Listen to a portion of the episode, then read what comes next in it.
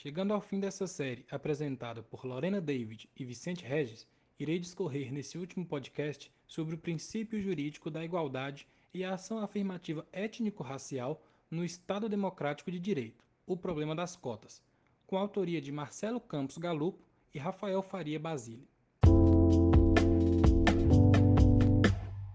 Os autores discorrem acerca da relação entre direito, política e moral, sobre a forma como esses três elementos se associam e o direito exerce uma espécie de mediação entre os outros dois tópicos.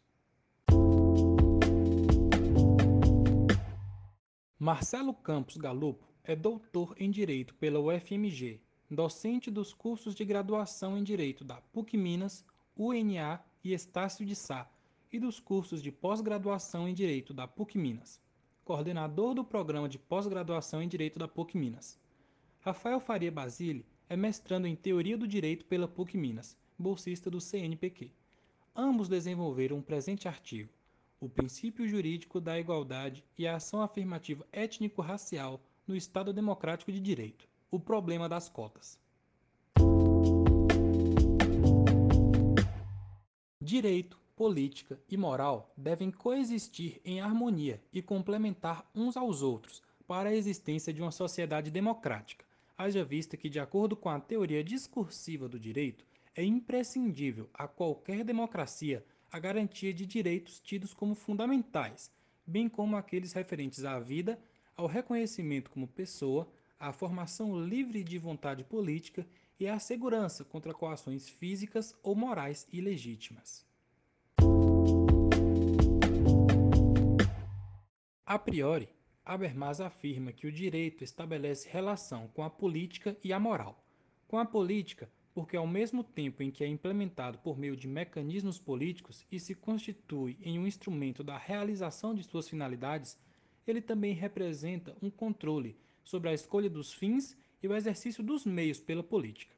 Com a moral, porque à medida que depende dela, adota um tipo de argumentação tipicamente dialógica e um tipo de racionalidade que se origina nessa esfera. Por isso, é correto definir o direito como mediador entre as duas esferas. Do ponto de vista da teoria discursiva do direito, uma sociedade e um Estado que almejam a democracia não podem sonegar direitos fundamentais, como os referentes à vida, ao reconhecimento como pessoa, à formação livre da vontade política e à segurança contra coações físicas ou morais ilegítimas.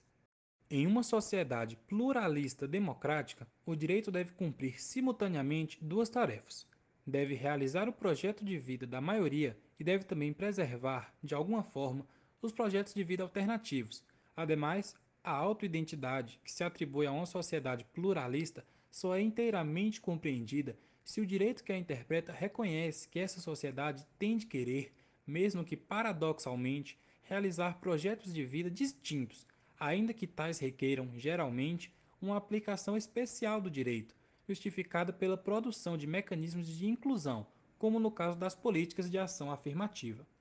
No plano da aplicação, e se fundamentado por boas razões, o princípio da igualdade pode exigir um tratamento diferente dos sujeitos políticos, já que a igualdade não pode ser meramente formal, devendo ser também material. Isso se dá porque, na modernidade, a igualdade é um conceito aritmeticamente inclusivo. É válido ressaltar que o legislador e o aplicador precisam levar em consideração se a ação afirmativa produz igualdade, entendida como maior inclusão, ou desigualdade, entendida como maior exclusão. O sistema de cotas nas universidades, por exemplo, não exclui o acesso de outros participantes ao ensino superior, mas como as vagas universitárias não podem ser exponencialmente multiplicadas de modo a garantir um acesso faticamente irrestrito a todos, é necessário que, materialmente, a distribuição das vagas obedeça a um critério que permita, minimamente, a inclusão de outras raças, como a negra, ainda que não impeça maximamente a participação da raça dominante.